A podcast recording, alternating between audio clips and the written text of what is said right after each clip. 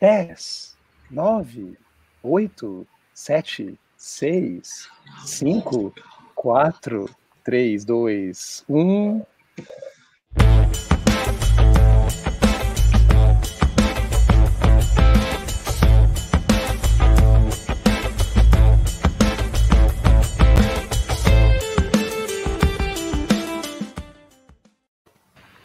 Hello, my little friends! boa noite, bom dia, boa tarde, né? Não sei que hora que o pessoal vai ver. Tem o pessoal da live, boa noite, e tem o restante do pessoal que vai vir em outro momento. A gente vai começar mais uma live do Nerdolândia Power, em que os amigos se reúnem para a gente beber e discutir, mais beber do que discutir, algum filme indicado por algum dos amigos aqui presentes que vão se apresentar aqui em cima. Tá, Renato, fala aí, Renato. E aí, pessoal? Aqui, pelo menos aqui para mim, tá o nosso amigo Tony Camonte. Tudo bem, Breno? Você tá muito bonito hoje. Obrigado, são seus olhos, querido. Marco Lazeri. Boa noite. Fabiano Mafra. Boa noite, tudo bem? Eduardo Junqueira, famoso Duff. Boa noite. E Cristiano Lopes. Muito bem, pessoal. Então hoje a gente vai falar, é nossa quinto episódio, né? Dessa temporada do Nerdolândia Power. Boa noite. Achei E a gente vai falar de Scarface, a vergonha de uma nação. É, o filme de 32, dirigido por Howard Hawks, esse versátil diretor que já fez mais de 40 filmes e ganhou um Oscar honorário em 1975. O Cristiano Lopes, que a gente adquiriu ele mais recentemente, né? O peso do Fabiano em ouro. A gente trouxe ele para o grupo, ele chegou tumultuando e sugeriu que, além desse filme, né, na medida do possível, a gente também assistisse o remake do filme, que é de 83, né? Que é um pouco mais famoso. É, inclusive em maio, né? Eu até, por conta dessa sugestão, vi assim também, maio saiu uma, uma reportagem que vai ter um remake do remake, que deve sair provavelmente em 2023. Vai ser dirigido. Eu tô lendo as colinhas aqui, viu? Tem toda a anotação com as colinhas aqui. Caralho, tá profissional demais, tá de parabéns. Claro demais. O diretor deve- do remake vai ser o Luca Guadagnino, que dirigiu Me Chame Pelo Seu Nome e o remake do Suspiria, com o roteiro dos irmãos Coen, ó, Isso. Onde os fracos não têm vez, Bravura Indômita, o grande Lebowski. Vai ser complicado. Vai ser Pois é. complicado o filme, é isso aí. Vai ser. Vamos ficar discutindo ele É, muito tempo, teve, teve uns filmes bons aí, ó. Já temos participação aí, ó, dos fãs nos assistindo. Eu tenho certeza que são as Fernandas. Não tenho dúvida. Ah, nenhuma. com certeza. É pré-requisito para poder participar. E por que, que eu sugeri esse filme, né? Acho que o primeiro que o remake dele é muito mais famoso, né? Mas talvez poucas pessoas sabem que o filme de 83 é um remake do filme de 32, do Rocks de 32. Eu mesmo nunca tinha assistido esse filme o de 32, então só pude assistir agora essa semana. E além disso, foi um dever de casa que ficou pendente lá do curso do, do Fábio Feldman, e eu precisava dar um check nesse filme também. Então, por isso, essa indicação. E eu acho que valeu bem a pena. Acho que só para introduzir um pouco assim, daqui a pouco a gente vai ver o trailer e vou passar a palavra aos meus amigos para as, as devidas impressões do filme. É só dar um contexto né, desse filme que saiu lá na década de 30, que tiveram vários filmes de gangster. Foi a era de ouro de filmes de gangster. Eles tinham uma pegada diferente de filmes de gangster que a gente teve depois na década de 70 e anos mais recentes. E esse filme tiveram auge na década de 30, principalmente em 30 e 33. E muitos a, a lei seca que tinha que imperava ali de 1919 até 1933, se eu não me engano. 34. Isso aí não tava na cola, não, Breno? Pois é, cara. Eu achei que eu tinha anotado, mas não anotei, não. Ok, prossiga, prossiga. Ela, essa lei seca ela foi originalmente criada né, com o intuito de diminuir a pobreza e violência nos Estados Unidos e ela acabou por fomentar a criação de um cenário totalmente oposto, com o aumento da corrupção, da criminalidade e enriquecimento das máfias. Também nessa época a gente tem os speakeasies, que são esses bares clandestinos que vendiam bebida alcoólica dentro de loja de material de construção. Até mais recentemente aí, né, teve como é que foi? Pet Shop, que, que teve uma speakeasy aí que começou a abrir durante a época de quarentena. Você sabe por que speakeasy? Speakeasy não, o nome não. Speakeasy literalmente é fala baixo. Então, assim, vai no bar e bebe, mas fala baixo, para não chamar a atenção da polícia. É Boa. por isso que o apelido do Fabiano é Speakeasy. É. e, além disso, também a própria crise ali de 1929, ela tornou, né, em teoria, glamurosa essa vida aí dos gangsters, né? Acabou sendo uma, uma questão que se tornou atraente para o pessoal naquela época. E teve num livro que, não sei se foi um Marco que me deu, tem um livro aí sobre cinema, tem um trecho lá que é do Robert Warshaw, que ele diz o seguinte, achei legal essa frase que ele colocou aqui, ó. O gangster é um homem da cidade, dono do linguajar e da sabedoria das ruas, com habilidades incomuns e desonestas, e uma audácia terrível, e que carrega sua vida nas mãos como um cartaz, como um porrete. Legal, né? Podem Massa, comentar. Eu achei bem legal, achei bem legal, bem legal. é... Então, ainda um que naquela. Hum, desculpa, só um comentário primeiro sobre a lei seca. A lei seca foi uma emenda constitucional, né? A Constituição americana está intocável desde 1776 e o máximo que eles permitem é que ela receba emendas. Então, eles falam muito da primeira emenda, da, da quinta emenda, da sétima emenda, que são muito importantes para os americanos. A primeira emenda é a da liberdade de expressão, que diz que todo mundo tem direito de dizer o que quiser, não pode ser punido por isso. A segunda emenda é a famosa, que dá o direito dos cidadãos andar armados para fazer milícias para defender contra a tirania.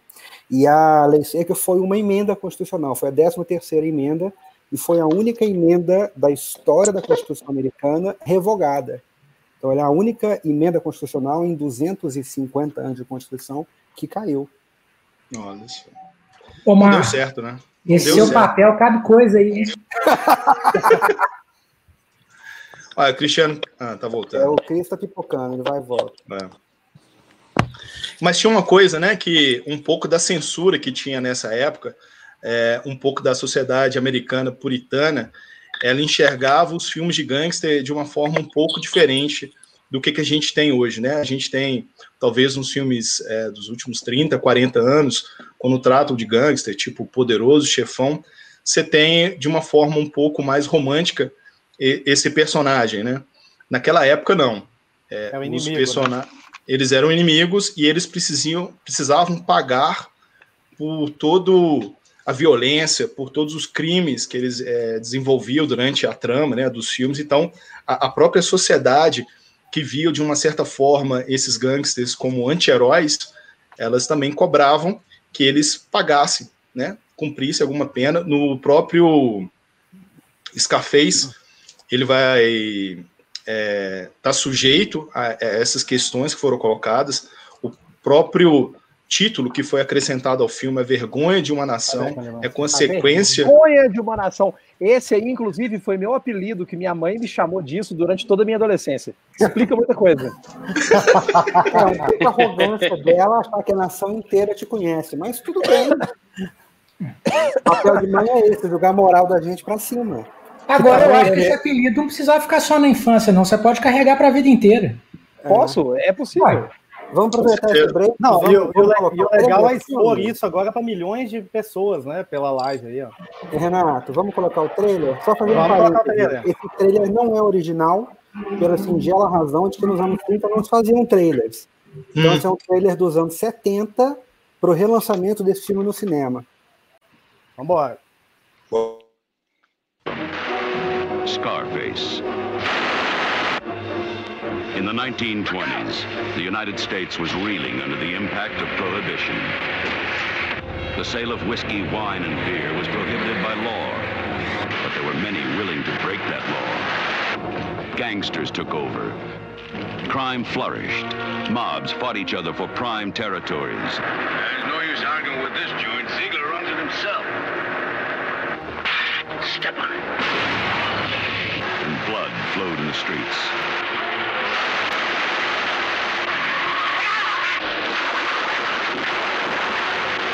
Hitman. That was a fine job, Tony. Remember, that's only chicken feed. You've stepped into big company. to gang boss. This is the story of Scarface Tony Carmonte, his lust for power, for fancy women, Don't work too hard. I just finish up tonight. Now I play a while.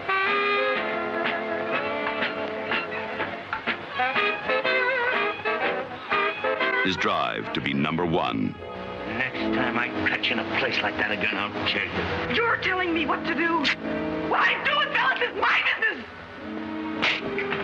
Starring Paul Muni as Scarface, and Vorak, George Raft, and Karen Morley. The crime scenes in this film are based on events that actually happened. Don't you know it's Valentine's Day? Monty, kill Ronaldo. Put up a fight when they tried to take him and hold up on that steel board of his. Get him.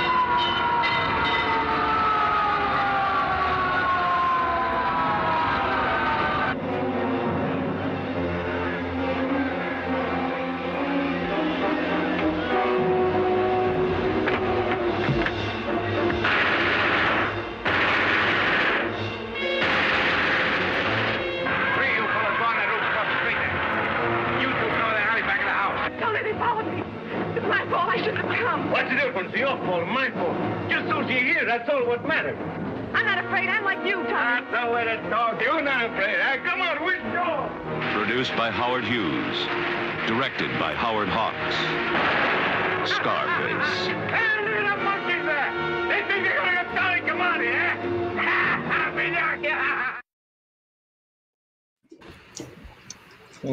Eu, eu achei maravilhoso. E assim, a gente eu, tem que ver o filme, né? eu não vi o filme, é só isso que eu falar. É exatamente o que eu ia falar. E a gente reclama que a Netflix entrega Quase não tem as spoiler, séries, né? os filmes pro trailer, né? É. Só o filme todo. Já acontece há muito tempo. Vamos, vamos. Ó, pessoal, tem que assinar o canal, badalar o sininho aí, viu? Tem uma página de Facebook aí que, que nosso amigo Tony Camonte fez. Tem que curtir lá. Tá tudo Vamos, vamos muito voltar a falar bem, do filme original? muito bem É. cuidado. O, o desenho ficou muito encantado com a cena inicial. O que, que você achou dessa cena, desenho? Pô, velho, eu achei que Steven Spielberg é basicamente tá, isso é a faculdade dele.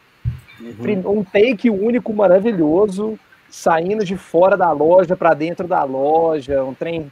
E, e eu sei que na época tinha limitações de tamanho de rolo de filme, né? E número de cortes, então o filme era um trem caro, então eu imagino demais que tenha sido um recurso mais por restrição econômica do que por estética, mas ficou maravilhoso, velho. Pra mim, achei uma cena de abertura sensacional. É sensacional. Cena, É. essa cena tá inclusive no Eu YouTube achei. como iso- isolada. É só procurar por Scarface 1932, é, Opening Scene. É um take único de 4 minutos e meio, é, que começa numa externa, que não é externa, porque tudo era feito em estúdio, né? Então começa e é, e simulando que você está no meio da rua, aí ela acompanha um personagem até ele entrar no bar, aí tem um resto de festa no bar, as pessoas conversam, e aí ele continua seguindo até que entra um assassino. É- É uma cena que é extremamente bem coreografada, longa, com Exato. coisa que pode dar errada, e que ficou lindíssima. Não parece que é uma É. cena que já tem 90 anos. É teatro, velho. É, impressionante. teatro, é um teatro, não é. meio, cara, é, é tempo, viu? É difícil arrumar alguém que faça E- tomadas e nessa- hoje. E nessa cena de abertura a gente tem uma, um sinal que se repete ao longo do filme inteiro ali, né? A primeira vez que eu acho que ele aparece. Que é o X na parede, né? Sim, para indicar uma Primeira cena de vez que- violência, né? Cada vez que vai É. uma violência. que é a própria cicatriz, que é um X, né? Um- uma cruz, um X. É a primeira vez que aparece e vai. Aí quem fez isso aí depois, depois a gente comenta. O, o filme é baseado em, em fatos reais, né? Inclusive, na introdução eles falam isso. Ele fala E, isso. al- é, e algumas cenas é, é a vida do Al Capone, que também era conhecido como Scarface, né? E algumas cenas realmente é, é, não só são reais, como ah, ele aí, É, É, e que realmente são cenas que entraram para o imaginário coletivo americano. Uma, uma cena muito forte é quando eles executam aqueles sete mafiosos que estão em pé na parede, plantações, metralham, que é uma é uma cena. Ó, É. e é o massacre de São Valentim, que é um, que é um ponto histórico de inflexão da, da, da história, da, da, guerra de gangue dos Estados Unidos, que foi quando a população começou a falar, peraí, esses caras estão exagerando. Então aquela cena é real. A cena em que eles estão sentados no restaurante, passa o carro e metralha dentro do restaurante, foi um atentado que o Capone sofreu. Então são eventos reais do filme, que é muito interessante. Essa na, coisa na verdade, do... O filme, o filme é meio um, um manifesto, assim, né? Uh no início do filme começa com aquele exatamente com aquele manifesto ali, tipo assim, convocando imposto, as pessoas, né? falando, ó, isso, isso daqui galera, é, é, real. Mas não, é, e não tem subterfúgios. Ele fala literalmente, nós estamos fazendo isso e vamos perguntar para os políticos, o que vocês vão fazer? Exatamente. Não tem subterfúgio, não é Mas, nada insinuado. Não, hum. que, eu, que, tipo assim, não, vocês não acharam que é uma propaganda, um, um meio que um. Jogar essa, eu vou jogar essa, essa pitadinha de comunismo aqui para o Fabiano ficar feliz, tá? É, vocês não acharam que essa coisa do todo mundo ser imigrante, aquela coisa toda, ser uma coisinha meio tipo assim, quem vem de fora tá não, aí, ó. Não, não, não eu acho que foi. Cara, eu também forma alguma, acho por uma sim, razão não, muito singela. Não, de forma alguma. Por uma razão singela, os criminosos eram todos estrangeiros. Inclusive, no Scarface, as duas principais gangues são os italianos e os irlandeses. E se você for ler, os grandes é, grupos criminosos de Chicago eram os italianos e os irlandeses. É. é de, de, Al Capone, de Lucky Mas aqui, não é só nesse filme, não. Outros filmes que contam Era Uma Vez na América, todos é, mostram isso, que são os imigrantes, sim, pô. Sim. Ah, a, culpa é do imigrante. Você tá recebendo? A gente pode Você até tá recebendo, Desenho? O filme. Tá recebendo fazer propaganda aí? A gente pode até falar que ah, o que levou os imigrantes a serem criminosos. Tudo bem. Mas dizer, estão pintando os, os imigrantes como criminosos, aí é coisa de comunista mesmo. É, eu acho que é um radicalismo desnecessário. Pode calar o microfone dele. Então, Agora, uma coisa que é bastante interessante. Produção. Eu já, eu já vou atravessar, se me permitem, vou atravessar toda a discussão, depois a gente volta. Né? O, o remake de 83 ele é basicamente uma refilmagem, porque as cenas são muito parecidas, tem diálogos muito idênticos, situações idênticas, tudo idêntico. E o que é muito interessante, muito interessante, é que o, o, o roteiro do Stone, do Oliver Stone, ele transporta o problema inteiro para a América dos anos 80. Então, os imigrantes problemáticos são outros. São os porto-riquenhos, os cubanos, os uhum. colombianos os bolivianos. A droga proibida é outra, não é mais o álcool, é cocaína. Então, ele transporta aquele problema inteiro, né? Isso é, isso é bastante legal. Foi uma adaptação maravilhosa de roteiro. É, de... Mas tem um, Agora, motivo o Brian De Palma, tem outro motivo. O 32. Não, e o Brian De Palma como diretor também, é, assim, é sem comentários o tanto que ele é absurdo e devia estar tá continuando trabalhando muito mais do que ele trabalha hoje, porque ele é muito bom, velho. Mas enfim, somos de 32. Parte... É tudo uma propaganda anticomunismo, anti-imigrante. Fabiano, você é um escroto. Gente, o que, que, é isso? Uma parte interessante, você falando. Eu tenho, eu tenho a réplica ou não? eu tenho que ter direito, direito à réplica, né? O cara me ofende ao vivo. Mas tudo bem, eu vou falar com meus advogados, aí eu tá com o processo nas suas costas depois, a gente conversa. Ou não. É... O que você vai falar, Renato? Cada advogado não, que é bom. O que eu ia falar, ai, ai. eu queria falar, fazendo essa comparação do 83, eu não vi o 83 inteiro, eu vi há mais tempo, né? Mas eu vi uma parte dele agora recente. É, a diferença de atuação, né? O formato, sim, sim, que sim. A, o processo de atuação essa parte evoluiu com o tempo, né?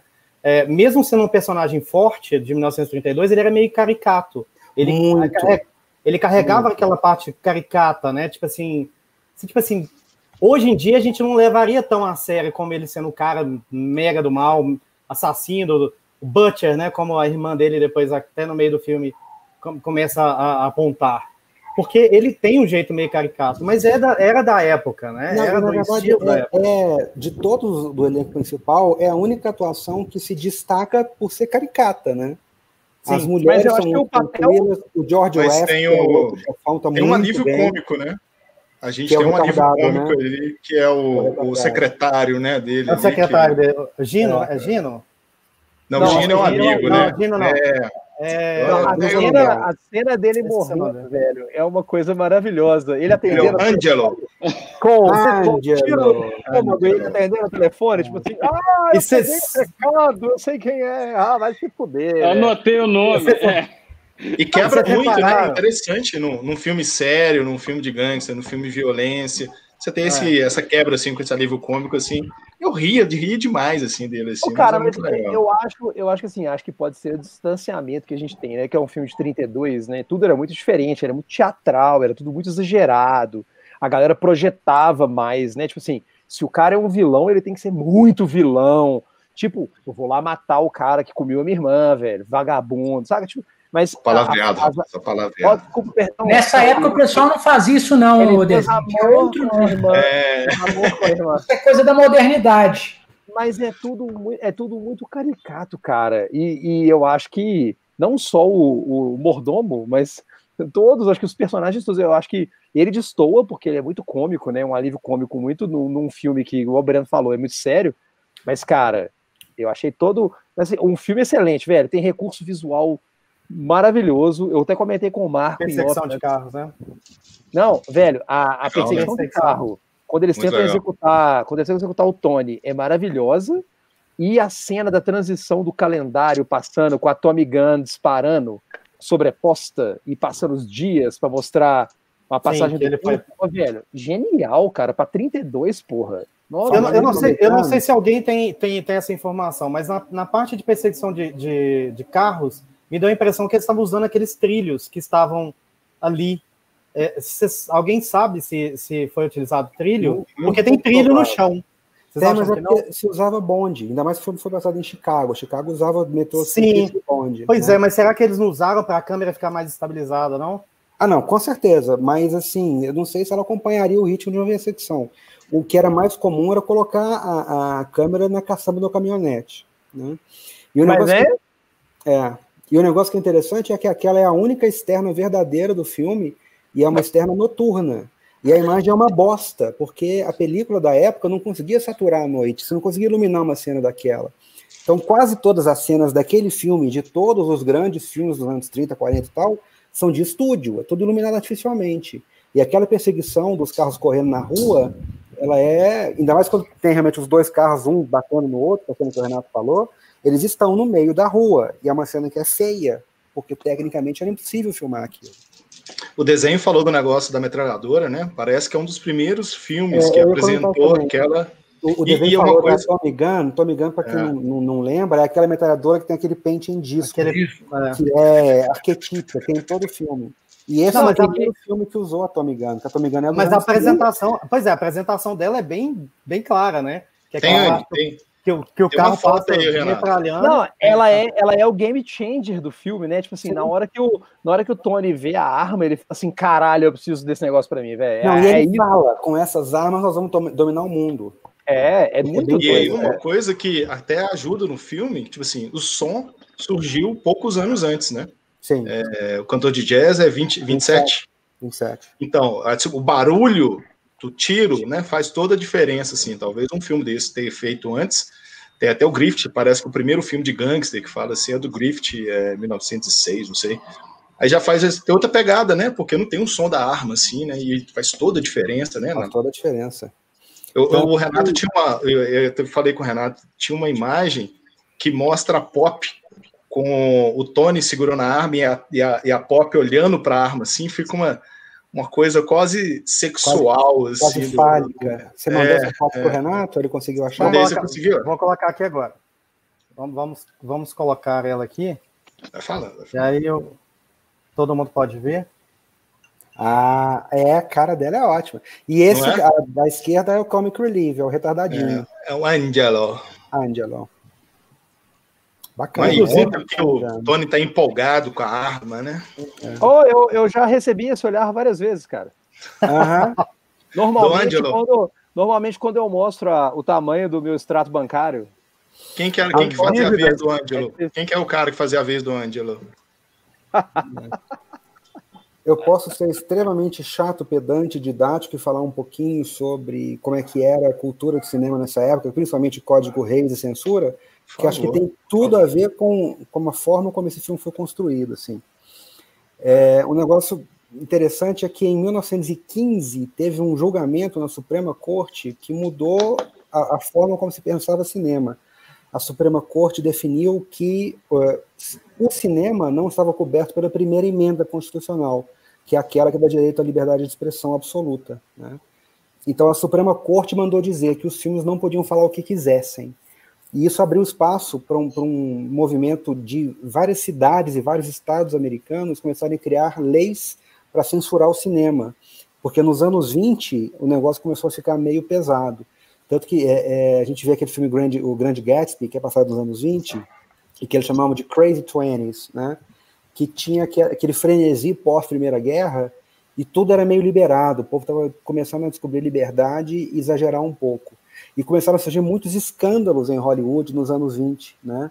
O, o, talvez o mais importante tenha sido um que envolveu um ator que era muito famoso, ele era o grande comediante dos anos 20, que era o Ferry Arbuckle, que ele ganhava, ele foi o primeiro homem a ganhar um milhão de dólares em 1922 para fazer um filme, né?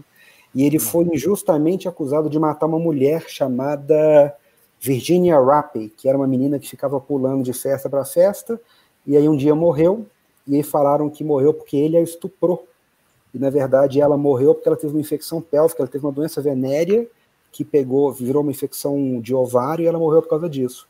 E aí falaram que o Ferry Arbuckle tinha estuprado ela, que o com peso dele matou ela, acabaram com a carreira do Ferry Arbuckle, e aí começou a gerar um frenesi sobre a devassidão que era o ambiente de Hollywood. Isso em 1920, já se falava da devassidão de Hollywood. E aí os estados começaram a criar leis. Então começou a ter o problema de você fazer um filme que podia passar em Chicago, mas não podia passar em Kentucky, porque a lei de Kentucky não permitia aquela coisa, entendeu? Aí, em 1927, aconteceu a primeira tentativa de regular o que podia aparecer na televisão, no, no cinema ou não, que era uma lista que eles chamavam de do's and don'ts, né? O que, que deveria ser feito de, de, um bom filme e o que não poderia aparecer. E entre as coisas que não poderia aparecer, eu até anotei aqui que é delicioso. É, profana, é, é profanação, não, profanidades, né, que é falar o santo nome em vão. Então você não podia dizer nunca Jesus, Christ, hell, essas coisas. Isso era proibido, você não podia fazer um filme assim. Era proibido um código de conduta, não era lei. Né? É, não podia nudez, não podia mostrar parto, não podia mostrar sexo, não podia mostrar droga, não podia mostrar nada disso, tudo era proibido. Né? É, não podia fazer, ridicularizar é, o clero, você não podia fazer piada com o padre. Né? E isso começou a rolar e foi levando até em 1934 aconteceu um, um, negócio que mudou mesmo, de fato, a indústria de cinema. Tem uma foto aí, Renato, do, do Reis, que é um homem com a cara de, de trouxa que eu te mandei. Esse mocinho. Esse mocinho chamava William Harrison Reis. Ele foi contratado pela Sociedade Americana de Cinema para criar um código de conduta de fato, do que podia aparecer no cinema ou não, que era o Código Reis, que é a próxima foto que eu te mandei, se você puder colocar. Que, que era um, um livro de regras você achou? É a capa de um livro. Uma folha branca. Isso. Que era um código de conduta dizendo que podia ser filmado ou não, né? Só e tudo foi... isso você vê naquele seriado Hollywood do Exato. Ryan Murphy no Exato. Netflix. Netflix pode patrocinar a gente para o próximo programa. É. A gente está trazendo muitas inscrições para vocês. Por então, favor. Então, o que, que aconteceu? O código Reis, aí tem um, tem um trecho da Wiki que eu mandei para você, Renato, que é a última coisa que eu vou te pedir, se você puder colocar. Isso. O código Reis mandou uma série de coisas, que era proibido sexo, que era proibido afetividade, beijo. O beijo não podia durar mais de três segundos, o beijo tinha que durar menos de três segundos. É, homossexualismo era proibido. E um negócio que é muito interessante, que é o segundo parágrafo. Todo ato criminoso tem de ser punido e o criminoso não pode receber simpatia da audiência. Fabiano concorda com isso. Fabiano concorda então, com isso. Depende, o texto é, é vasto, né? Vamos, vamos depois época, a gente itemiza. Se você quiser tirar, Renan. Os filmes daquela época não é que eles pareciam moralistas, eles tinham de ser moralistas. Né? E, e o um negócio engraçado é que o Código Reis foi criado pela, pela antiga MPAA, o nome antigo dela não vou lembrar, que eram os grandes estúdios, que era Warner, Fox, é, United Artists, é, quem mais? MGM? MGM, claro, Universal, Paramount, Columbia. Então, esses estúdios faziam essas regras. E os estúdios pequenininhos faziam o que queriam. Então, ao mesmo tempo que os grandes filmes todos eram muito moralistas, você tinha uma pressão por trás. Os indies, né? Exato. Para quebrar essas regras. Então, você tinha um público para tudo. Mas o cinema era muito puritano. E isso gerou algumas situações muito engraçadas. assim. O primeiro Frankenstein, com o Boris Karloff, é de 1930. E quando o Victor Frankenstein cria o monstro e ressuscita o monstro, ele fala: Eu me sinto como Deus. Isso em 30 podia, em 32 não podia mais. Então, na noiva de Frankenstein, ele não fala aquilo, porque aquilo é uma profanidade. Se comparar a Deus, é crime. Então, em Frankenstein, ele diz que se parece com Deus. Em A Noiva de Frankenstein, não. Um outro negócio que é muito legal é uma cena que é ridiculamente simples, mas que gerou uma celeuma enorme num filme gigantesco, que é O Vento Levou, que é uma cena quando a Vivian Lee vira para o Clark, Gable, Clark Gable, não lembro o personagem, é Rex, né? Rex Harris, não vou lembrar o nome do personagem. Que ela fala, e agora, o que, que eu faço? Aí ele só vira para ela assim e fala, honestly, honestly, dear, I don't give a damn. Que é assim, eu não tô nem aí. Mas ele falar damn em 1939 gerou uma celeuma gigantesca. Né? E, e, aí o Código Reis começou a ser questionado pelos cineastas e atores que queriam fazer um pouco mais, eles queriam desafiar aquilo, né? Até que nos anos 60, com o filme, com filme europeu, com cinema italiano, cinema francês, com estúdio independente, com a nova Hollywood, o povo deu tanta porrada Pô, no código. Aqui, com o cinema brasileiro, Trapalhões fez muito disso, cara. Ah, Trapalhões, claro. Foi, foi, foi o Didi quem fez isso. Meu Então, em 68, o Código Reis caiu por terra e surgiu a classificação etária. Né? Então, por que, que eu fiz esse preâmbulo todo, essa falação, gastei quase 10 minutos da live? Para explicar por que, que esse filme é tão puritano. A Pop, que é a, a esposa que fica com os dois homens, né, com o, o chefe e com o Scarface, ela não Michelle beija nenhum de 32. É, não, mas a, a original. Ela não É. beija nenhum dos dois, ela não vai pra cama com nenhum dos dois. O máximo que acontece é eles entrarem no quarto e ela tá deitada na cama, né? E o que é mais importante é a diferença do final do filme. No final do Scarface de 32, ele é metralhado pela polícia e morre. E no final do Scarface de 83, ele é metralhado pelos inimigos dele e morre. A Então, mas esse, esse final do de 32 que saiu, Brilhei, viu? Que isso, hein? Viu? Amarrei tudo aqui, gente. Olha só, perceba, perceba. É, você viu? mas esse final de 32 é o final do Hawks mesmo, né? O que o pessoal, plana. é, o, o que a censura pediu é aquele outro final que ele é preso e enforcado, assim, que a justiça impõe a pena sobre ele, né? Exato. Ô, gente, eu queria pedir um Qualquer favor. Não vamos contar o final do filme, não, senão eu não vou assistir. Porra, vocês são foda, pô. Ô, gente, Você já- eu acho, Você já viu o trailer que- já? É. Eu acho que para facilitar para o Fabiano, a próxima live, a gente pode marcar uma live de uma hora e meia e a gente passa o filme e comenta para o Fabiano De ver durante a live. Ou a gente podia ó, fazer uma live sobre um episódio do Porta dos Fundos, assim, né? Que tem dois minutos, aí dá pro Fabiano assistir. Não, o próximo eu vou assistir, fica tranquilo. Até porque eu vou, vou ter Não, você sabe que o Fabiano vai sacanear a gente, vai indicar, tipo assim, ah, pra semana que vem a gente tem que ver é, o seriado do Spielberg sobre a guerra, que eu esqueci o nome dele, que eu tô bêbado. Ô, Rodrigo, Renato, o Renato ia falar, não desvia o assunto, não, Renato. A palavra é com você. Duff, Não, Duff, pode falar, Renato. não falaram nada até agora. O Duff, inclusive, travou de novo. Cristiano, fala alguma coisa, bicho. Vai lá, vai lá, questionando. Vocês estão conseguindo me ouvir? A internet hoje. não- Claro, Cristiano. Estamos. A gente sempre te ouve. O Breno acabou de quebrar a casa dele, mas a gente sempre É. te ouve. Fui eu.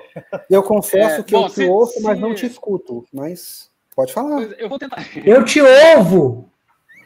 Tá- Tô ouvindo, eu, Eu vou, ouvo eu vou muito tentar bem. falar. Se, se meu áudio ficar muito ruim, vocês me cortam e eu paro, porque senão fica ruim pra cá. Seguinte. A questão do. Voltando atrás, né? Porque até agora eu não estava ouvindo direito, tá tudo picando, eu tô só, só ouvindo aqui, só bicando a conversa. A questão do Al Capone é interessante. A questão do Al Capone é muito interessante, porque o filme, ele é a vida do Al Capone, é um monte de episódios da vida do Al Capone. O Scarface é o Al Capone, mas eles não podem falar história nenhuma. E o roteirista era o cara mais safo do, do mundo, né? velho? Ele, ele, ele escreveu a vida do Al Capone, o Al Capone mandou dois capangas lá para questionar ele. Ele conseguiu enrolar ca- os dois caras, os caras acharam o máximo, o Al Capone adorou o filme. A polícia achou que era apologia ao crime, ele conseguiu convencer que não era. E para mim, essa questão de a vergonha de uma nação e aquele negócio, ah, o que, que você vai fazer, o seu governo, cobre do seu governo, que aquela panfletagem do início lá, nada mais é do que um, um, um mais um, um, jeito de se safar ali, de ficar do lado da polícia e do lado do Al Capone ao mesmo tempo. Os caras conseguiram lançar o filme. Tinha esse código todo contra a violência, contra. Um superfúgio mesmo, né? Isso. E, e a questão da, da, da, violência, eles, eles seguraram a onda ali, mas eles queriam colocar um filme violento. Igual foi com o de 83 também, que tem essa mesma pegada, assim, que tentaram censurar um monte de coisa do filme. E o De Palma também foi safo pra caramba, porque ele, ele fez um corte e foi, foi classificado como X-Rated, né, que é a pior classificação que ele podia ter. Ele fazia um corte e ia lá X-Rated, fazia outro X-Rated, fazia outro X-Rated. Daí ele fez uma reunião com a galera para convencer que o filme era antidroga e que tinha que ser visto por todo mundo. E convenceu todo mundo. Aí Aí ele pegou e teve uma última jogada de gênio. Ele pegou e falou assim: esses caras não vão nem perceber a diferença. Ele pegou o corte original e jogou lá no cinema e só descobriram na época do lançamento em home video. Ah. Isso, isso foi mais uma coisa, isso foi mais uma coisa que Trapalhões foi pioneiro, porque Trapalhões. alguém corta o vídeo do desenho, por favor. Gente, era. Né, pra gente beber? Era pra gente é. beber? Durante a, durante a original, obviamente, eu não vi no cinema, porque ele é de 83, eu tinha 5 anos, não entrava, né? Eu vi em home video. Aquela cena da Serra Elétrica, quando eu vi aquilo, eu devia ter, meu, sei lá, 12 anos, aquilo me marcou de uma forma absurda. Pô, eu e também. A é. cena original era ainda mais violenta, porque em algum momento mostrava só o braço do cara pendurado no banheiro. Isso foi cortado da edição uhum. final. Mas aquela cena, aquela cena é um negócio e, cara, assim, nos anos 80, você fazia muita coisa, mas aquilo ninguém fazia, não. Foi, tem, foi tem um negócio que eu achei interessante que eu não sabia também. É, escolha? Falar... Como é que não, é, só, Renato? Só perguntar se foi alguma justificativa essa cena para sua escolha de profissão, alguma coisa do tipo. Passei minha vida inteira quem... colar os pedaços de volta, não deu certo. Pra quem não sabe, o Marco Lazer é um. Serial Dexter. Não, não conta. Dexter. Já viram é. Dexter? É, é a vida real. História da minha vida. Ele é uma mistura do Dexter do, do seriado com o laboratório do Dexter, né? Com o Doug Hauser. o Marco é o Doug Hauser, é isso. Ele é os dois Dexter. Ô, gente, o Eduardo, o Eduardo saiu. É. É, caiu. Não, o Scarface de 83, você viu, cara. Você não lembra de nada? Não, o Scarface de 83, eu, eu tinha três anos. Então, assim... Não, Fabiano. Ah, Oi, Fabiano. Eu tava vendo o Eduardo aqui embaixo. Hã? O Scarface de 83? Eu vi. Você não lembra? Já vi. Nada? Tony Montana. É, Tony Montana. Solta um nome aleatório. Lá. Resumiu, resumiu. É melhor porque fala de trapalhões, rapaz. O cara, o cara. Aqui. Eu tô falando do, do Scarface de 1983, Tony Montana, que é o Patino que é o, é o, contexto que nós estamos discutindo. Alguém falou de trapalhões aqui sem ser você? Cara, palhaço, rapaz. Cara, eu já tô ficando nervoso. Inclusive, é um contraste muito legal ver o Scarface de 32, que é aquele personagem caricato, engraçado, fazendo careta e tal. E, e o Scarface do Patino, que é assustador, cara. Não, cara, é, mas aqui, mas eh, vale dizer que ele também observação. atuou de forma caricatíssima, né? Tipo assim, e nunca muito, mais deixou é de fazer aquele personagem. É, e reza aquele personagem em alguns momentos ele efetivamente cheirou cocaína no filme. Reza Cara, não é mentira. Já é, é, é mentira, né? É. é dizer ele que cheirou alguma coisa dizer que estragou o nariz pra frente. É tipo leitinho, né? É. Mas que estragou o nariz. Renato ia fazer uma observação. Não, não, não. So, tipo, tipo, assim, eu não, eu não, consegui pegar isso, me deu vontade de pegar. Tem uma, uma parte é, que o Tony ele dá uma risada no final, bem no final, quando ele já tá meio insano ali, em função da situação com a irmã dele e tudo. No 32. E, cara, 32. ficou no 32. Ficou idêntico à risada do Coringa, do último Coringa. Eu fiquei muito curioso, falei assim, cara, não é possível. Será que Será que, sabe, pegou aquilo como parte de laboratório? Tipo assim, aquela risada, porque ficou muito parecido. Dá vontade de pegar o trechinho. Pode falar? Você cheirou um pouquinho do pó da, da mesa do, do Alpatine do, do filme de 83 para falar, para ter essa viagem aí ou não? Não, cara. Não, não só é curiosidade, sério. só curiosidade. Não, é sério, dá vontade eu... de pesquisar mesmo, porque assim, eu vi e falei assim, estranho, essa, essa curiosidade, essa, essa risada tá muito parecida. Eu não eu sei vou... se serviu como laboratório, mas eu vou, eu vou pegar o. Eu vou pegar o, o, tempo certinho, a parte certinha, e depois eu passo para vocês. Achei muito curioso. Tem, Lá no final. Tem duas coisas que eu queria falar no final. 83. Uma é uma curiosidade que eu vi hoje, eu não sabia, nunca tinha ouvido falar disso. Aquela cena da serra elétrica, enquanto ele tá lá no, no quarto, lá embaixo, aquele, o amigo dele, não sei o nome, Danny Manny. Ah, Danny. Ele tá conversando, Manny. aí chega uma mulher de biquíni azul, e ele uma começa a falar com a mulher e tal. Vocês lembram dessa cena, né? Sim. Aquela menina, ela era tipo uma figurante, uma atriz, começando, assim, tinha 18 anos. Poucos meses depois daquilo, ela desapareceu misteriosamente e nunca foi encontrada, ninguém nunca soube o que aconteceu com ela. Tem uns três serial killers que são suspeitos de ter matado ela. É um negócio muito bizarro, uma história que eu nunca tinha ouvido na vida. Caralho, velho. Depois procura para vocês verem, a história é interessante. A segunda coisa é sobre a atuação do Patinho. Que vocês estão falando, ah, é muito caricato. Ele, ele tem um, um cacuete nesse filme que eu acho que fez escola, assim, que é, é falar assim, sabe? o De Niro pegou isso e fez em todos os filmes. O De Niro, e aquele o De Niro cara, fazer que eu nunca lembro a, a cara dele. de bravo do De Niro É, é, a boca é. pra baixo. What the fuck? É, mas o, É. o aque- aquele guitarrista do Bruce Springsteen que fez a- o, o Sopranos, lá, aquele é um dos caras do Sopranos, sabe quem é? Não. Eu acho que eu sei quem é. É um cara de Steve- têmpora, Steve têmpora Olha, branca. Não, não, é o cara com mais cara de mal mesmo. Que ele, no, nos shows do Bruce Springsteen, ele sempre tá com Olha, uma bandana na cabeça. Ele faz exa... Ele é o Scarface, cara. Ele é o Patino. A série inteira. A série inteira. Sempre falando assim, com aquela cara, mesma coisa, mesmo cacuete pra falar. Depois procurem. É muito interessante. É isso aí, essa cara. Aí daqui a pouco o desenho vai chegar. Ah, mas nos Trapalhões tem um Ah, cara com a boca assim. é. ó. Dedé Santana É. fazia isso direto. É. Uma vez falar alguma coisa, você tá no entra e sai do caralho, aí fala alguma coisa antes que você caia de novo. Travei. Quem? É o nome dele. Travei. Ô, Mudim,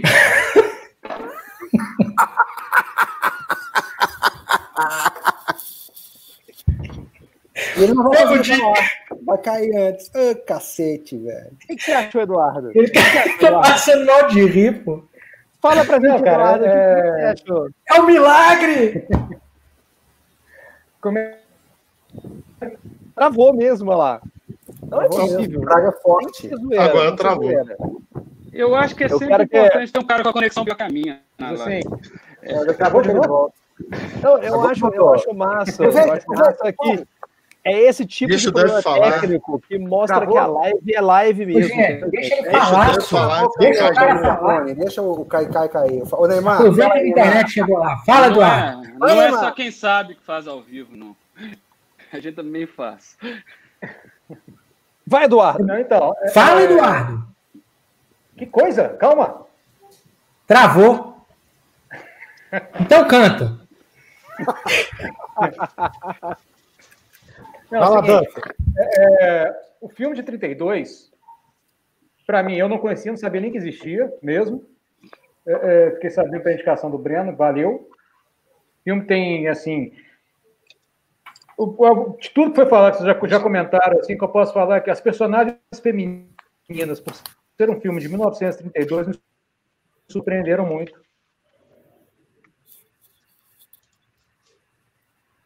Um negócio assim, é, é, Eu não entendi. normalmente costuma ter. É, é, Eduardo, é, tá bom, nessa ó. época, pop, né? um filme de. Eduardo, você poderia completar o raciocínio? Peraí, peraí, peraí. Eduardo, conta pra gente qual é a sua internet É, que operador, é claro, vivo. Caiu. Time, time impecável. Ai, ai. Gente, mas é, aproveitando a deixa do Eduardo que caiu, o único que eu queria acrescentar, que eu ainda não falei sobre os trapalhões, é que. não, mas agora, sinceramente, sem, sem essa fixação infantil com trapalhões, que é isso. No filme é, O Gangster Trapalhão, que foi. O Gangster é, Trapalhão? Né? Com certeza o cangaceiro Trapalhão, que existe. Ah, a outra coisa que eu achei assim, maravilhosa no filme foi: tem uma parte que rola a discussão da polícia, que a gente estava até comentando antes da live abrir, que é a galera jogando culpa na imprensa, porque o problema é que a imprensa está noticiando os crimes e tá, e tá. Aquela reunião, né? Exatamente. É. E tá dando cartaz pro, pro criminoso por estar tá noticiando crimes que acontecem. E é uma coisa maravilhosa, que a gente vê muito isso no governo americano, no governo brasileiro, Fabiano. E, Meu Deus do céu. E tipo assim, e é uma coisa muito doida, que é tipo assim, o problema não é que isso está acontecendo, o problema é que vocês estão comentando que o trem está acontecendo, cara. Exatamente. Né? Baixa a bola aí, gente. Vamos parar de falar desse assunto. Se a gente Quem ignorar, não vai é? acontecer. É? Quem você acha que é para fazer seu trabalho, né? Não, e eu achei uma coisa doida, porque igual o Marco falou, porque os Estados Unidos é uma fundação muito sólida em cima da liberdade de, de imprensa e de opinião, né? Então, assim, aquilo ali para mim vai totalmente contra o que o Marco falou, saca? Tipo, é uma cena que eu achei assim, velho. É, o Marco vai saber. Eu, eu, assim, eu nunca tinha visto esse filme, a versão de 32, foi a primeira vez. Fiquei completamente, achei do caralho, Breno. Excelente indicação. Eu me, sinto, eu, me, eu me sinto um ser humano melhor por ter visto esse filme. Mudou minha vida. Eu pretendo, eu pretendo não traficar bebida nunca mais, porque eu aprendi minha lição. Só cocaína. O Eduardo voltou! Deixa ele falar, deixa ele falar. Fala, Eduardo, fala rápido. Não, não tá escutando falar, cara. Tá, ele tá na manivela ali, manda bala. Não, então, é, Fora tudo que todo mundo falou, duas coisas que chamaram atenção. As personagens femininas no filme, é, é, os papéis femininos para mim foram bem interessantes, todos dois, tanto da irmã quanto da Pop. A irmã, Pop, né? É a mulher que vai atrás do poder e que se foda. E, a cena do isqueiro do, dos dois acendendo o cigarro dela para mim é sensacional, sensacional. Ah, a cena do boliche. Tá no trailer. A cena, do, a cena do boliche também é maravilhosa algumas sutilezas, tipo do cara voltando com a rosa no peito e, e dando a entender que tinha acabado de matar. Cara, é uhum. é muito detalhezinho Legal, né? que, pra, que me surpreendeu. É, Porque aquele me cara surpreendeu ele muito. era dono de uma, uma floricultura. Então, se ele é. voltou com um cravo na lapela, é porque ele esteve na floricultura.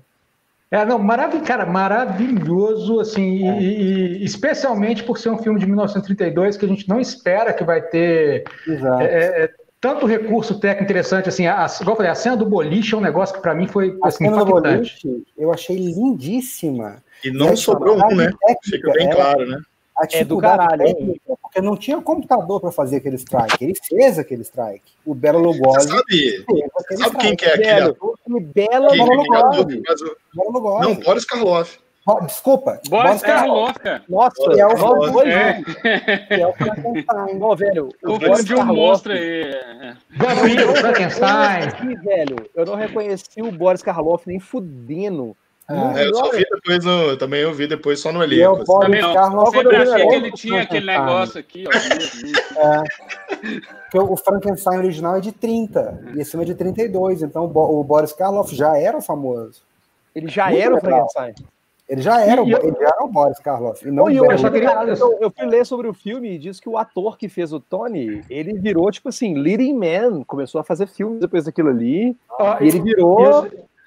Péssimo. Eu só queria fazer um adendo aqui rapidinho. Não adendo aqui rapidinho é o seguinte, porque em homenagem a esses atores que fizeram monstros, o Fabiano vindo de Nosferato é muito legal. Fabiano faz assim agora, ó. Ele não entendeu, ele não entendeu sua deixa, piada. Deixa mas... eu falar o seguinte: para começar, Eduardo, para falar comigo, ele primeiro tem que tomar banho. Né? Não dá para falar comigo com essa cara de caminhoneiro que dirigiu da Bahia de Quelos para cá, para Belo Horizonte. Esse, esse look era para o último episódio. Aí não. Eduardo, vai se lavar, depois a gente conversa. Depois que o Eduardo virou comunista, tá só descendo a madeira. Quem começou agora aguenta. Ah. Aqui, e tem uma coisa que. Assisti o filme, eu não assisti, não, mas eu sei da resposta. Tem uma coisa no filme de 83, quando pergunta pro Tony Montana como é que ele aprendeu inglês, ele fala que aprendeu inglês assistindo filme americano. Uhum. E assistir muitos filmes do James Cagney e muitos filmes do Rupert Bogart, que É. faziam filmes de gangster na década de 30. Muito. Exato. Tem essa, tem, tem essa coisinha assim. Não Ah, tinha e um tinha negócio, só, só voltando o que, que o desenho falou daquela reunião que tem né, com a imprensa, é que ali tem uma cena que um, um imigrante italiano fala, fala assim, ó, o cara tá queimando o nosso filme, tá manchando a nossa imagem. E no Aham. filme de 83, tem uma cena quando os policiais prendem ele, fala assim, ó, você também mancha a imagem. cubanos. Então tem o mesmo, mesmo esquema, né? Tem, tem, algumas, tem algumas cenas que são o mesmo diálogo dos filmes de 32 e do filme de Tem. 83. Cara, é Por muito exemplo, Foda. Eu achei bizarro. Por bizarro. exemplo, quando, quando ele tá dando uma cantada na pop no primeiro filme, e, e a mulher fala, e o fulano? Ele fala, I like him, but I like you, I like you more, I like you best, alguma coisa assim. É. No, no de 32 ele fala, I like you more. Exato. No de E no- 83, ele fala ele exatamente fala a like you better. É, I like you better. Então é o mesmo diálogo. É, É o fato da, da, da- quando ele assassina o, marido da irmã, né? E a irmã fala: Nós casamos ontem, era uma surpresa para você. O Gino, É o. Essa cena é idêntica, é idêntica. É. Então tem várias cenas que são absolutamente copiadas, o que é muito interessante. Né? Muito legal. Oh, mas é- eu acho do caralho que eles conseguiram pegar e copiar e criar uma coisa completamente, completamente Sim. inédita e Principalmente pelo fato de serem transportado para a realidade daquele momento, né? Porque É, você, isso que você falei, exatamente. você troca a época, você troca o tipo de imigrante e você troca o crime que está sendo cometido. Então você atualiza o filme. Você Gente, pode vai, fazer ser o uma, mesmo, ga- vai, ser, vai ser uma garrafa de vinho na live, tá? É isso aí. você pode fazer Mas o o mesmo. estilo é completamente mas diferente. muda- É, claro, claro, claro. E o Oliver Stone teve uma coisa também que ele ele ele ele tava tendo problema usando cocaína igual um louco na época também. Sim, E- Mas ele parou em algum momento? Ele parou? parou, parou. Ele agora Segundo tá ele- outra droga, ele virou comunista. Segundo ele. Mas um dos motivos do, do filme do De Palma não, não ser passado na época do Capone foi de, de orçamento mesmo. Porque para fazer um filme de época ali ia ser muito mais caro e eles não tinham grana para fazer, simplesmente. É, mas, mas parece que é, quando começaram as discussões, o Stone resolveu, é, propôs atualizar o filme, né, para poder ter mais Sim, também. E aí resolveram trocar tudo, assim. Unir o geral. útil ao agradável. é. Pô, mas é um dos remakes mais legais que eu já vi. Parabéns, Breno. E, na verdade, é, é quase que mais do que um remake, é uma reinvenção, né? Porque é o mesmo filme, mas é um filme completamente diferente, o que é bem interessante. Aproveitando, deixa eu fazer um outro gancho Ah, aqui. É, tem um- uma instituição de, de preservação de história americana, que é o American Film Institute, que é o AFI, que quando o cinema americano fez 100 anos, em 98, ele fez uma série de listas de os 100 maiores filmes da história do, do cinema americano, e por gênero, fez uma lista dos 10 maiores, comédia, filme infantil né, e filme de gangster. E a lista do AFI é, em décimo lugar, Scarface, de 83, 83. Sexto de 32. em décimo, Scarface, de 83. Em nono, Little Caesar, o Pequeno César, de 31, que é do James Cagney. Em oitavo, The Public Enemy, Inimigo Público, de 31, que também é com James Cagney. Em sétimo, Pulp Fiction. Ó, É. Em sexto, Scarface 32. Quer dizer, os dois Scarface estão na lista. Em quinto, Bonnie and Clyde, que é um filme interessantíssimo. Muito bom. Em quarto, White, White Heat, Fúria Sanguinária, que é de 49. Em terceiro, Chefão 2. Em segundo, Goodfellas. E em primeiro, Chefão. Chefão? Ô, Marco, eu tô numa dúvida. Trapalhões não tá na lista, não? Não, porque vai, vai entrar no O cangaceiro trapalhão não tá na lista. Não, é- Então, nós Renato, você ia podemos falar aí, dizer Renato? Para essa Ó, live, nós tínhamos os dois dos dez melhores filmes de gangsters de todos os tempos. ó, bom demais, hein? Ah, só de curiosidade, a risada que eu falei, que me lembrou muito a risada do Joker, do, do Rutger Legger, é uma hora e 28 minutos. Você consegue lá? colocar? Você consegue colocar aí? Não vou conseguir. Deixa eu Tem no tentar aqui. YouTube. O, vídeo, o filme tá inteiro no YouTube, se você achar. Não, mas eu teria que. Qualquer coisa o Eduardo ri pra gente aí. É só mas Eu eu vou tentar colocar. Eu, eu vou tentar colocar no, no microfone. Só aqui. travou. Tá, Mas aí-. É, mas só que aí só, a gente vai ter que mutar os microfones. Ah, não, deixa. vai- Então, desculpa. Quer ver? Muda Peraí, só o Fabiano. Não, rapidinho, rapidinho. não, não, eu faço uma interpretação aqui, peraí. Senhores, outros filmes de gangster, além dessa lista que eu fiz, que eu, que eu Aqui, fiz, ó. não, né, que eu li aqui. Eu tenho alguns. Outro Ô, gigante. gente, não tem nada do Martin Scorsese nessa lista? Nada? Goodfellas em segundo, porra. Porra, Do todos os do Martin Scorsese. Ele só fala disso, esse arrombado. Não, Pelo amor de Deus. gangster. Não, uma inclusive, vez a na coisa do América X- não tá aí, né? Era uma vez na América um filmaço. E não tá aí. filmaço. É do Sérgio Leone, só- né? É. Deixa eu só tentar colocar aqui rapidinho. Tá, Pode colocar? Vai É, vai dar, tá? Não sei se vai, vai dar, que eu vou colocar o microfone aqui. Ah, mas você não vai colocar o vídeo, não. Não, só risada. Ah, acho que vai ficar baixo, hein? Não, não tá dando pra escutar, não.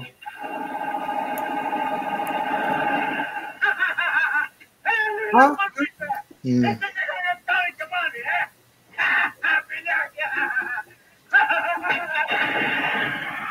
Excelente ator. Parece minha filha fingindo que tá feliz. Mas tem um negócio mesmo, velho. Mas eu acho que é essa, é essa coisa da risada meio, meio projetada. Poetia, né? Meio... É, tipo assim, você não tem que rir.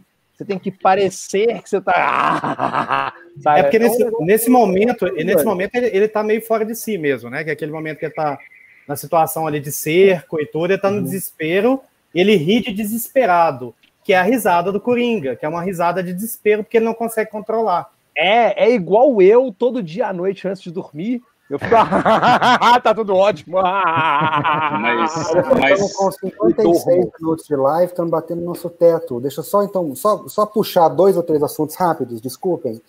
Assim, o primeiro Tá. filme do Howard Hawks. É, alguém lembra de filmes do Howard Hawks? Eu tenho alguma citação interessante sobre ele que quero comentar? é, Lembro, ô, Já fiquei, já fiquei com ele na Sky. Não, só isso, que ele nunca, nunca ganhou um Oscar por diretor, né? Ele ganhou um Oscar só honorário depois, assim. é. O Howard Hawks fez um filme que dizem que foi o filme que matou o John Wayne, que é Rio Bravo. Que eles estavam filmando o Rio Bravo no deserto de Nevada na mesma época que eles estavam testando bombas atômicas. E o é, John Wayne morreu de câncer. Então reza a lenda, Sério? Que, reza a lenda que Rio Bravo matou o John Wayne. Então o Howard Hawks bacana. simplesmente matou o John Wayne, que é muito legal. É, do segundo filme, De Palma, alguém fala do De Palma? De Palma, porra, De Palma. é, tem os intocáveis, né, cara? Que é o outro filme de gangster. né? Que é um outro excelente filme de gangster. eu adoro esse filme. É. Os intocáveis. Intocáveis. Excelente. Ah, muito, bom. Muito bom. O, o De O Palma, De Palma, o De Palma é muito bom em tudo. O De É, Palma é. tem um filme que tem o melhor trailer da história do cinema, em minha opinião, que é Femme Fatale. Depois assistam um trailer de Femme Fatale, que é maravilhoso. Eu vi o Maravilhoso. filme, mas não lembro, não lembro de ver o. Eu também não lembro do trailer, não. Façam isso para Trailer. casa, assistam no YouTube o trailer. O trailer é a coisa mais maravilhosa do mundo. Vocês querem spoiler? Não. Do trailer? filme? Pode, O trailer. pode. Ah, do trailer trailer. pode. Trailer pode. É. Ele passa o filme inteiro a tipo 400 frames por segundo. Ele passa o filme do começo ao fim, inclusive os créditos. É Ah, maravilhoso. Depois que termina tudo, ele fala assim: Você viu o novo filme do De Palma, agora vem ver ele direito no cinema. Porra, velho! Caralho. O cara, fez, o cara fez Snake Eyes. O cara Snake fez missão, o primeiro Missão Impossível, que é tipo assim, ô, velho, ô, Tom O... Cruise, para de Snake zoeira. Eyes é o G.I. Joe? Não, Não, Snake porra, Eyes é Snake do- é o Nicolas do- Cage, Do, Nicolas Cage. do cassino, que, que tem uma cena de single take, que eu sou um apreciador do single take, né, do Warner, do Spielberg, mas ele tem uma cena no, no, no Snake Eyes que vocês aí, minha audiência, as duas Fernandas, por favor, vejam, que é a galera entrando dentro de uma luta de boxe, a luta de boxe rolando, um assassinato acontecendo ao mesmo tempo, o Nicolas Cage gritando, sendo o Nicolas Cage. Eu acho que não tem interpretação ali, é só o Nicolas Cage, tipo, normal, no dia normal dele. Alguém é um abriu o câmera e tava o Nicolas Cage lá. Ô, Tavares. É maravilhoso, vai ver. Tavares. Oi. Como é que entra para fora? Me explica isso aí, eu não tô entendendo o que você falou.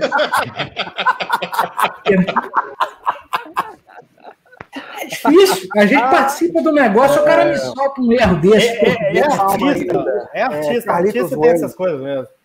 Carlitos Bom, eu, eu quero falar do De Palma. Quero falar do é. De Palma ainda. Vestido para matar, é maravilhoso. Tem, tem Carlitos Way, Copatino também, que é o mais próximo que ele já fez de outros cafés, que eu gosto. Tem, tem um filme muito bizarro dele, de 74, que chama Fantasma do Paraíso. Sim. Um musical com, com Paul Williams. É o fantasma é da ópera. É, é bizarríssimo, mas é, é, muito interessante do ponto de vista musical. Assim, Paul Williams é o Paul Williams é o pinguim, né, cara, do, do Batman. Inclusive, fez a voz do, do pinguim na, na, na, na série animada do Batman, mas ele é, ele é o pinguim mesmo. É o jeito de falar, o visual, tudo. O filme é, é muito bizarro. Não vou nem falar que é ótimo, não, mas vale a pena assistir. Tem a Dália Negra, que eu acho legal também. Dália Negra, não vi ainda, você acredita? Que é, um, que é uma história real, que é interessante. É. Agora, eu queria, antes da gente passar para falar assim, ah, vamos falar de outros filmes de gangster, outros filmes que tem plano de sequência legal. Eu queria falar cinco minutinhos sobre aquela cena final do Scarface de 83. Cinco minutos? Vou cronometrar. É. Vai. Cronômetro. Marquei, Vai. marquei. Eu achei aquela cena completamente destoante do resto do filme. Eu sei que ela é a cena mais famosa, ela é a cena mais importante do filme, é a cena que todo mundo lembra, Hello to My Little Friend, aquela coisa toda. Mas sabe que, qual foi a impressão que eu tive daquela cena? É que o filme inteiro é dirigido pelo De Palma, de, dos anos 70, e que aquele final é dirigido pelo Tarantino e pelo Robert Rodrigues no projeto Grindhouse.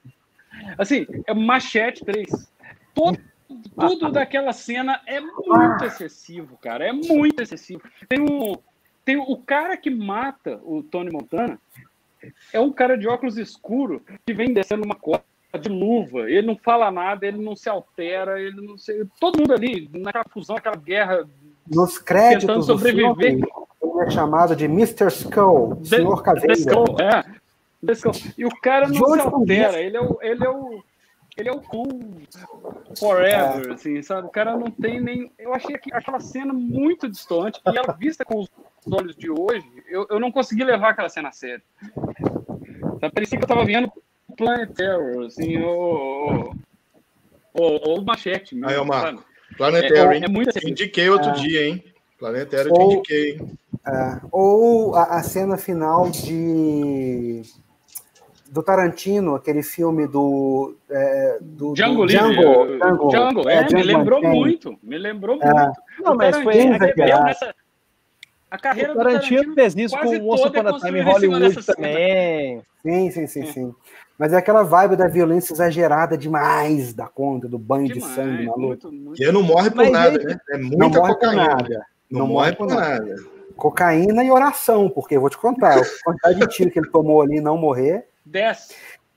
Parêntese muito rápido, parêntese muito rápido. Trilha sonora do filme de 83, que é impregnada, é do Giorgio Moroder, impregnada por synth pop, teclados e tal. E tem algumas cenas que são tão bizarras que parece filme pornô dos anos 80. Às vezes o Patino tá com aquela cara de louco, eu olhando, assim, tem um close nos olhos dele, ele tá. E o teclado. Fala, porra, vai comer alguém agora, não é possível. É, é muito tosco. A trilha sonora é muito ruim, parece de um carro. Achei é muito, muito ruim. Também achei. Muito, não combina, muito cara. Ruim. Não... E o de 32 não tem trilha sonora. Né? Hum? O de 32 não tem trilha sonora. Não tem, não tem. Não tem. E é. o George Moroder é famoso, ele ganhou o Oscar e fez uma trilha que é a cara do final dos anos 70 que é só synth pop, parece o filme todo do John Carpenter, parece é Fuga de Nova York. É horroroso, horroroso, puta merda. É, só um tema, né? Só um tema aqui também que é comum nos dois, né? Que apesar da toda a coisa púdica dos anos 30 lá, mas o filme tem um incesto evidente, né? Que é, é realmente reproduzido no de 83. Ah, Até tava... 83 né? aumenta a temperatura, o de 83 é pesado. Pois é, mas o de 83 eu acho que ele, ele é mais sutil no início, até que ele descamba lá no final, né? Dentro, né? O início dessa cena aí que o Cristiano comentou, que a coisa fica muito evidente, mas no dia 82 isso tava lá. É. E o cabelo da Mary Elizabeth dia... Mastrantonio é maravilhoso, né? Acho que é o primeiro parece filme a... dela, né? É, parece as irmãs da, da Meg Sim, Marge Simpson. Aí eu vou ser obrigado a interromper novamente. Falar de cabelo maravilhoso, a gente não pode deixar de prestar homenagem para o nosso colega aqui, né? Porque... Ai, ai, a gente pode continuar. Pode que a gente não tem, né? É Vai mexer com quem tá quieto. O que, que, que, eu fiz com você, Kojak? Porra! Me chamou de Velociraptor, não sei o que lá que. Algum, algum bicho desses aí. Prosperato, o animal é, esse negócio de Velociraptor. Velociraptor. Desenho falou de trapalhões, eu posso falar de. Como é que é o nome daquele trem dos bichos lá, os dinossauros? O trem do Jurassic Park no Jurassic Park. É. Isso bem. O Fabiano falou de um dinossauro e ele tentou lembrar o nome do filme que chama Parque dos Dinossauros. Olha o desenho com o olho vermelho. Falando de é vinho, cara, é vinho. de Steven Spielberg, a cena final tem um, uma, um, um take que é dirigido pelo Spielberg. Você viu isso, Cristiano? É, o Spielberg é. e o De Palma tinham o hábito de um visitar o set do outro. Então, aquela cena em que o cara. Que a o, cena tiroteio na escadaria. Não. Quando o esqueleto. Quando o esqueleto pega aquele gancho, joga o gancho para subir para o quarto, é. aquela cena só aquele take foi filmado pelo Spielberg. que doido. É, Inutilidade, né? Completamente. É, mas de repente ganha crédito aí por alguma razão. É maravilhoso. Mas ele não quis crédito. Ele não quis o crédito. É.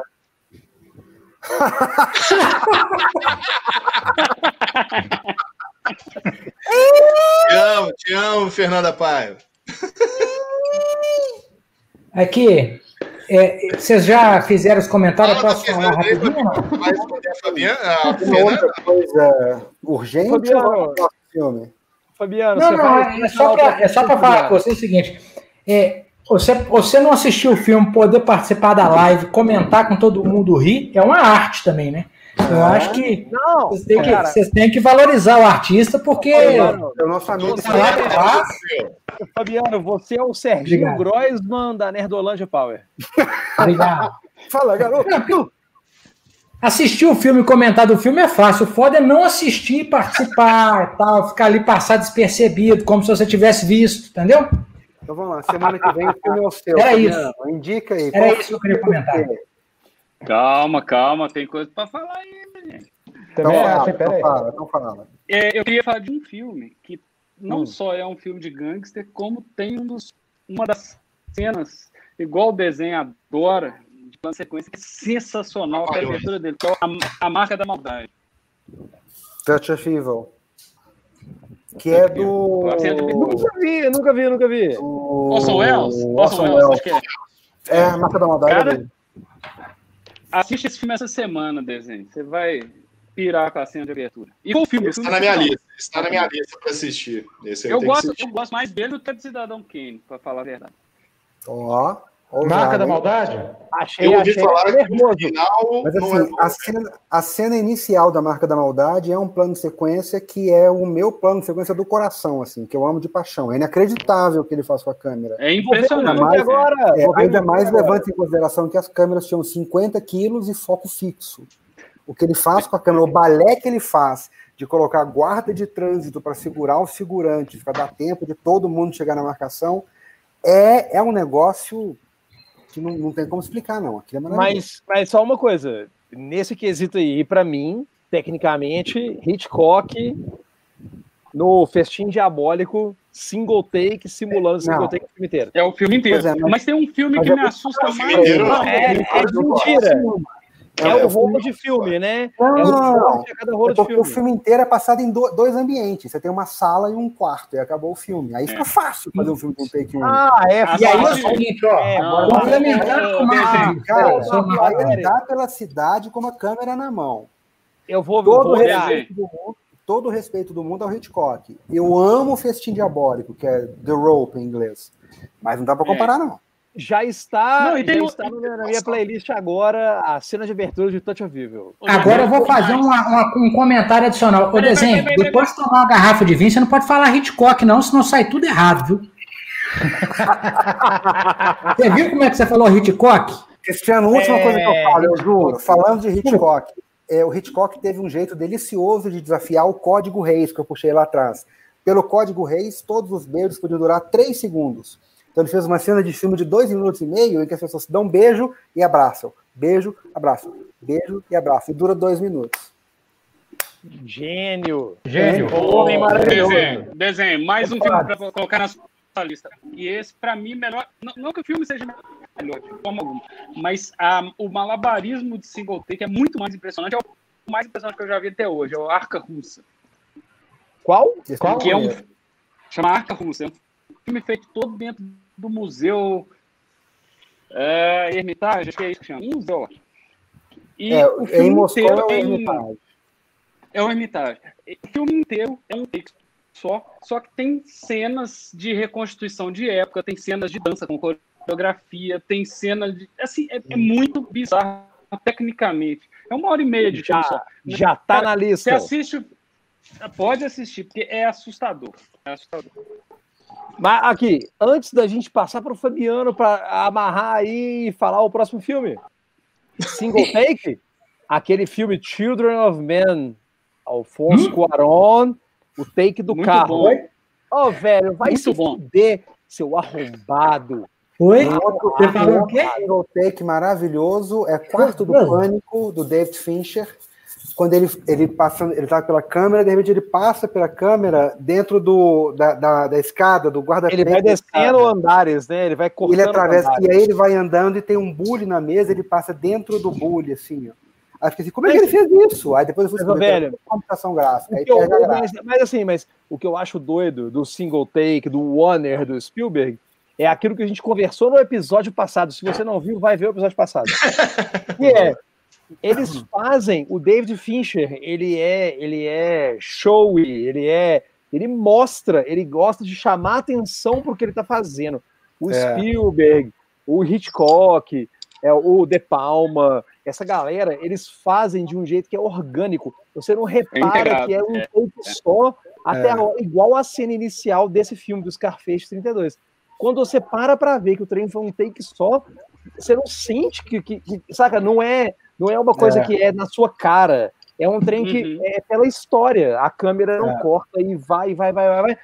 É, é o Alfonso Cuarón no Children of Men, quando Sim. o carro tá indo e ele volta, tem um sentido na história para que não tenha corte naquela cena, que é pra você se sentir dentro da cena, do desespero da galera, tipo assim, é neguinho descendo, o carro pegando fogo, dando tiro, pá, morreu Entendeu, alguém. Fabiano? Você tá aqui é pra isso, Fabiano. Rapaz, Ouvinte, eu vou te falar, viu? Ele tá na fazenda do sogro, deve ter fumado um coqueiro inteiro para poder estar nesse estado aí. É o cara com coqueirão. Gente, Ô, Neymar, eu, eu estou num breu aqui, ó, não tem nada aqui, eu tô no vazio. Lara, tudo bom? O que Quem apareceu? falando? Lara, Não, eu trabalhou falar, comigo. é- é o- Tá lá em Portugal, deve estar... Puta, são 11 horas da noite aí, menina. Vai dormir, gente. O É. Fernando Fonseca aí. Ó, Fernando, você que conhece também. É. O lanche Preenche o do requisito. Marco. Preenche o Eu ia requisito. falar o seguinte, o, o, o do- no, no filme do Sinais, ele faz um take único também.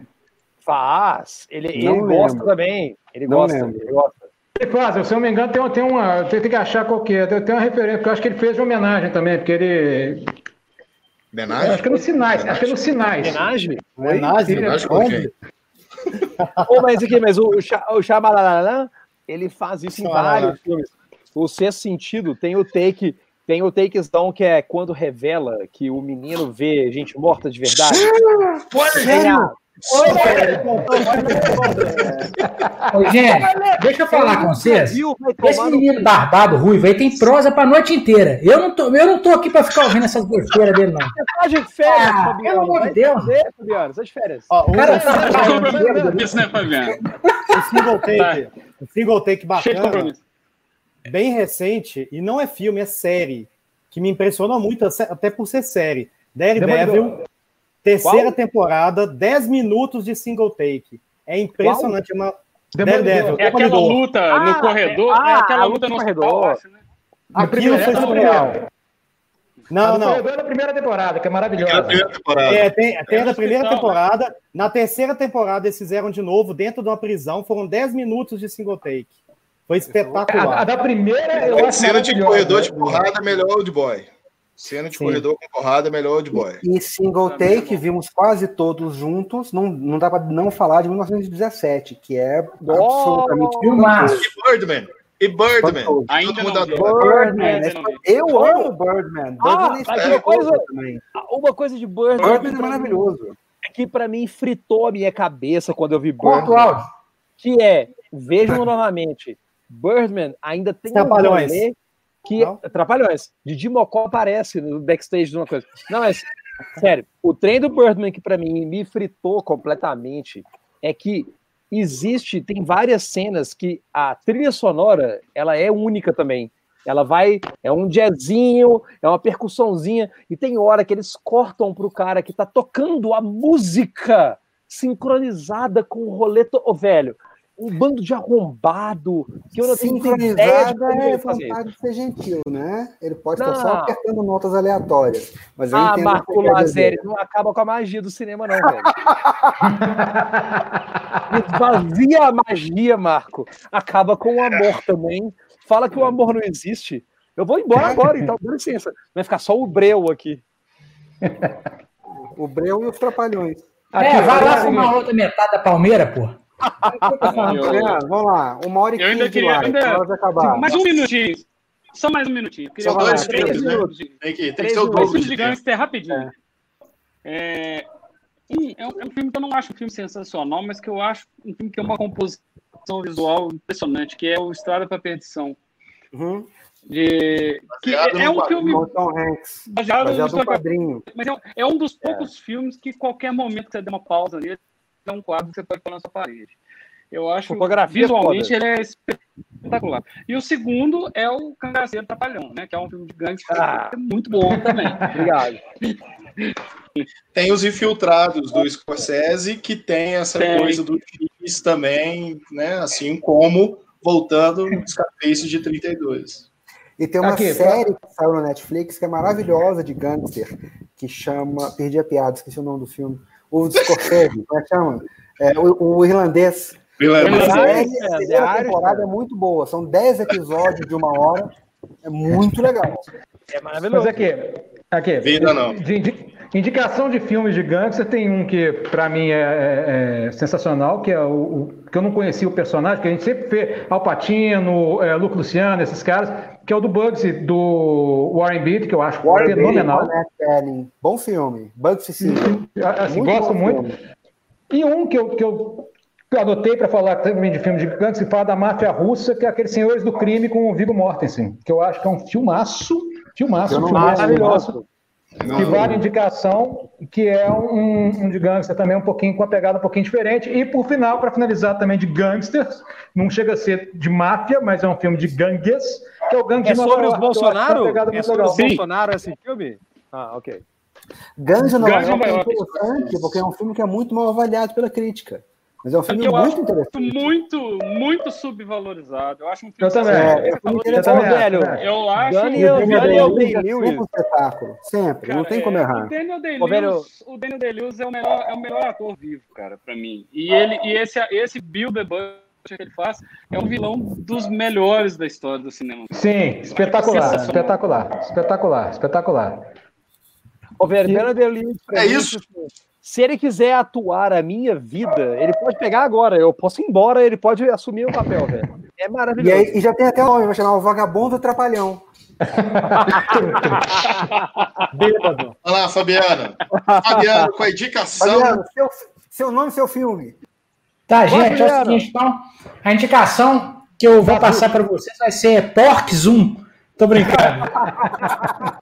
Um, né? Que é o melhor da série. Mais... Lance aí, Eduardo. Renato, já pode colocar aí Porcos 1. Não, assim, ó, vamos lá, né? Um tem uma cena de single take. assim. Vamos lá. Eu vou escolher um filme da Segunda Guerra Mundial.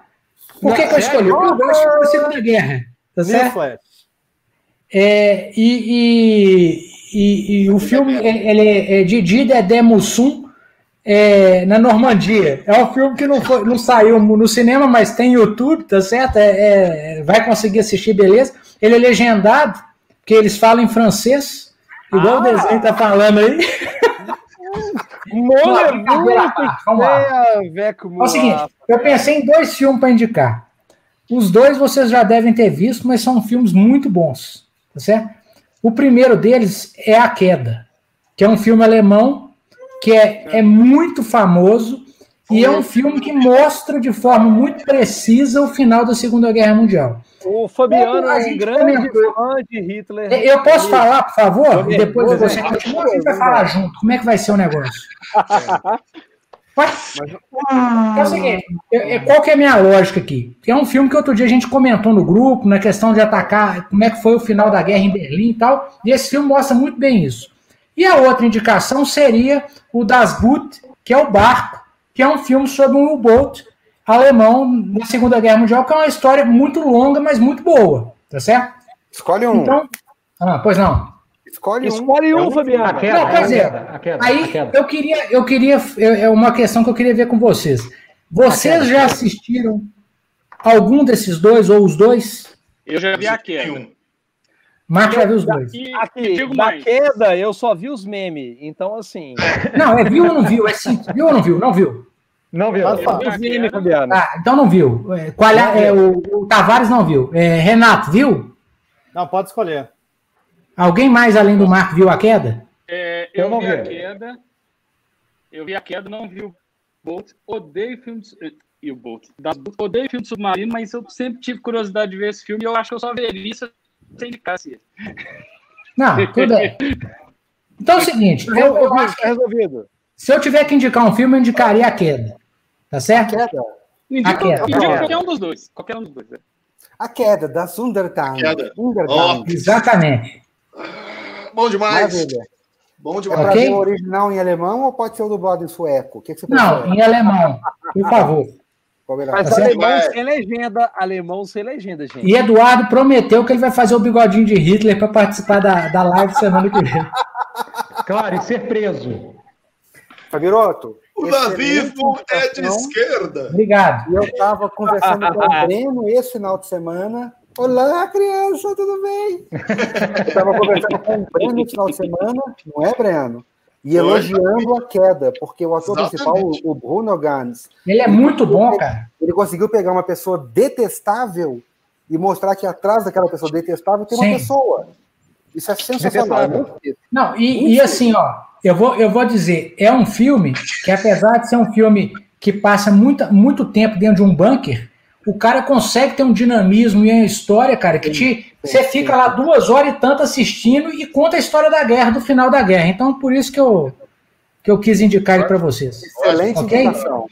Depois você passa indicação, pra gente assistir. Não fala agora não, não fala agora não, que não pode. Quer? Sobre onde que a gente consegue assistir o filme. Não, é tranquilo, é na Netflix tem. Tem? Ah. Netflix tem. Tá? Aqui, Então, Outra coisa, vou dar só um spoiler. O Hitler morre no final, tá? Mas uma pergunta, Pô, mas spoiler Eu não. posso, Puta eu merda. posso ver o filme através de memes da internet ou tem que Que ver o isso? filme mesmo? Melhor não, você não. primeiro você vai. O que, que é memes? Eu não sei o que, que é isso. Essas... Fala igual homem, o que, que é que você tá querendo? senhores. Então, beleza. Estamos Prazer, atualizados em tudo, tudo, mano. Eu quero, eu quero dar uma Eu mando o link Eu fazer uma proposta. Eu quero fazer uma proposta. Eu acho que Ei, todo é o, Cristiano devia- tumultuando. Ei, Cristiano. Todo mundo devia assistir só o trailer e os memes e vir discutir com o Fabiano no próximo episódio.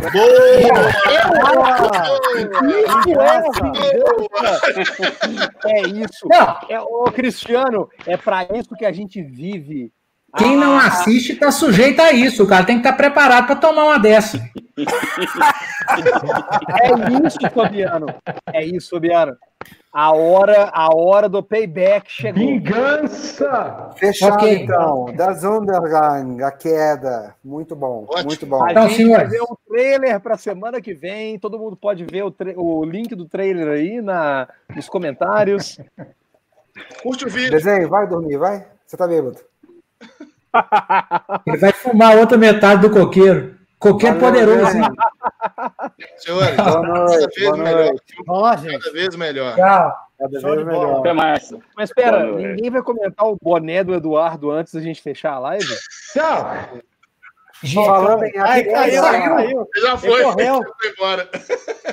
Correu. Ele ele veio com a roupa decorralado. Valeu, gente. Boa noite. Abraço, pessoal. Valeu, gente. Beijos. Falou.